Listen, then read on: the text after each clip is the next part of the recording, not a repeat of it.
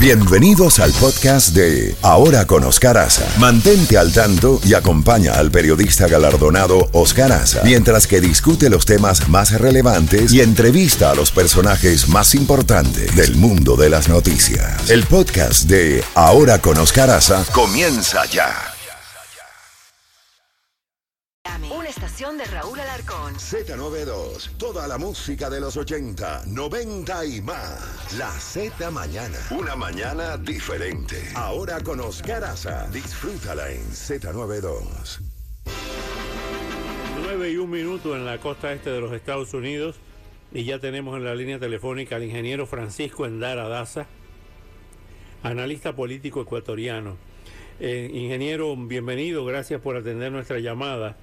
¿Cuál es la situación en esta inauguración del gobierno del presidente Daniel Novoa con las tensiones no solamente con su vicepresidenta Verónica Abad, sino con la serie de juicios que hay, entre ellos eh, el juicio contra el expresidente Guillermo Lazo y otros siete procesos que la prensa ecuatoriana está reflejando?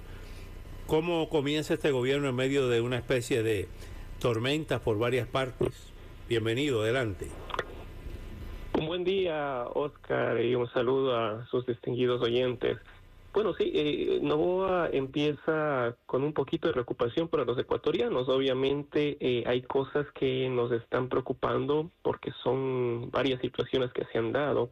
Una de esas es que se habla de un pacto que habría entre Novoa y el correísmo esto para facilitar eh, supuestamente acuerdos de gobernabilidad. Y digo gobernabilidad entre comillas porque la idea es que el partido de Correa, eh, como logró en las elecciones un grupo importante de asambleístas, eh, le permita o le dé los votos para realizar ciertos proyectos que Novoa tiene en mente. recientemente ayer se conoció, por ejemplo, que hay un proyecto de reactivación económica que eh, implica que se le pedirá el, o se tomará el 2% de los activos de los bancos o de las actividades financieras que tengan un capital mayor a 4 millones de dólares. Habrá que ver cómo, cómo se da eso. Pero en general, el, el tiempo que tiene Novoa es un poco más de un año, porque recordemos que Novoa viene de la, de la muerte cruzada, es el producto de la muerte cruzada que hizo Guillermo Lazo, y obviamente el tiempo que él tiene para gobernar es lo que queda del periodo presidencial, es decir, algo más de un año y medio. Eh, hay algunas cosas que preocupan porque obviamente tras ese pacto de la Asamblea es donde podrían darse ciertas situaciones de persecución al propio Guillermo Lazo, que eso es lo que ya se ha planteado y, aplican los eh, el correísmo eh, está planteando, eh, no quieren perder el tiempo y quieren eh, hacer un juicio político a Guillermo Lazo. ¿Y por qué digo que todo esto preocupa? Porque obviamente en, el supuesto acuerdo que hay, que, que hubo entre Novoa y la bancada del correísmo y, los socialcristianos, eh, se, se darían algunas situaciones, habrá que ver cómo se va concretando eso, ¿no?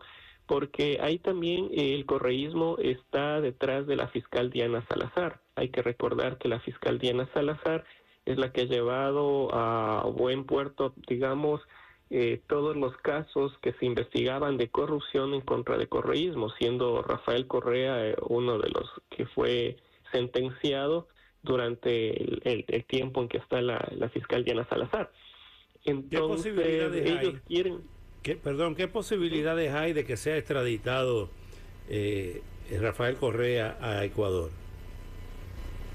Sí, bueno, entonces, eh, solo para concluir la idea anterior, eh, lo que ellos quieren es la cabeza de la fiscal Diana Salazar. Ahora, sobre Correa, ya se emitió una, la, Corte de Justicia emitió una, se envió una, una notificación a la central de Interpol que es quien verdaderamente podría eh, asegurar que se respete la decisión de los jueces ecuatorianos.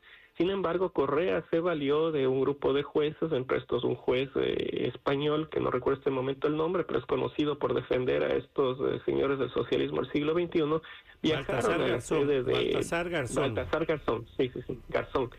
gracias. Viajaron a la sede de, la Interpol, cosa que, que, que, que es increíble, ¿no? Esos alcances y lograron de que em, la Interpol no le no, no, emitiera la, el pedido de captura. Entonces eso permite que Correa ande viajando por todo lado. A veces está en Bélgica, está en Venezuela, a veces está en México. Nadie se explica con qué dinero, es un prófugo de la justicia, sin embargo está continuamente atentando contra la institucionalidad del Ecuador. Eso es lo que, lo que realmente preocupa. El Ecuador es básicamente un país bajo el ataque este grupo del socialismo del siglo XXI encabezado por Rafael Correa. En este caso, obviamente, va la fiscal Salazar. ¿Y por qué remarco lo de la fiscal? Porque es un, es un, es un tema candente hoy en día. Entre ayer y ahora han, habido muchas conversaciones entre la asamblea, en, los asambleístas, porque lo que quieren es la cabeza de la fiscal Diana Salazar que eh, ha fallado, por así decirlo, en algunas cosas la fiscal en el sentido de que le ha faltado todavía llevar muchos más casos adelante. Recordemos que muchos de los casos de corrupción que llevaba la fiscal Diana Salazar eran los casos que investigaba el ex asambleísta y asesinado el candidato a la presidencia Fernando Villavicencio. Fernando Villavicencio tenía muy bien sistematizado y ordenados todos los casos de corrupción del correísmo y estos eh, a su vez fueron a la fiscalía. Entonces, usted ya se puede imaginar cuál es el, el, el, ambiente en el Ecuador o la lucha de poder en el Ecuador, donde tenemos primero un candidato presidencial que era el que tenía más opciones de ganar, Fernando Villavicencio, que fue asesinado, que era el principal investigador de la corrupción de los 10 años del correísmo, y ahora, con el cambio de gobierno, con el asesinato de Villavicencio, quieren ir por la cabeza de la fiscal Diana Salazar. Entonces, ese es el panorama que está. ¿Sí?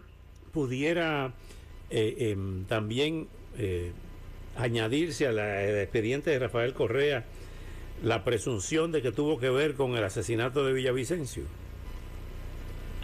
Obviamente eh, es algo que llama la atención porque cuando ocurrió el, el, asesinato de, de, Villavicencio, curiosamente los primeros en victimizarse y decir que les afectaba a ellos y que que ellos eran los principales perjudicados eh, era Rafael Correa y su partido, así lo dijeron en redes, lo cual llama mucho la atención porque, porque ellos salen al, al paso como quien dice a la defensiva, ¿no?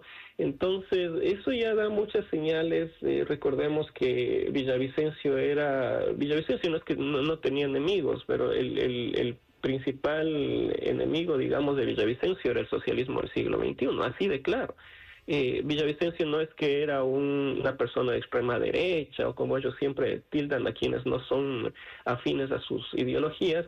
Y Villavicencio venía del ámbito periodístico, había sido un eh, eh, también trabajado en, el área social, eh, era de centro derecha, por así decirlo. Sin embargo, él investigó y, se asombró de ver cuál fue lo grave del robo del, del, del, del correísmo, ¿no? Entonces, claro, o sea, eh, el, único enemigo que tenía Villavicencio era el correísmo y, el foro de Sao Paulo, el socialismo del siglo XXI. Ahora, habrá que ver qué dicen las investigaciones. Tengo entendido que están avanzadas las investigaciones, del FBI está a cargo de eso y ojalá se tengan eh, datos, ¿no? En, los próximos en los próximos meses de esta, porque el, Ecuador necesita saber la verdad de, de, la situación. Claro que sí. Francisco Endaradaza, muchas gracias por estos valiosos minutos y hasta una próxima oportunidad. Con gusto, Oscar. Un abrazo. Un abrazo. Era el ingeniero Francisco Endaradaza, analista político ecuatoriano. Bueno, son las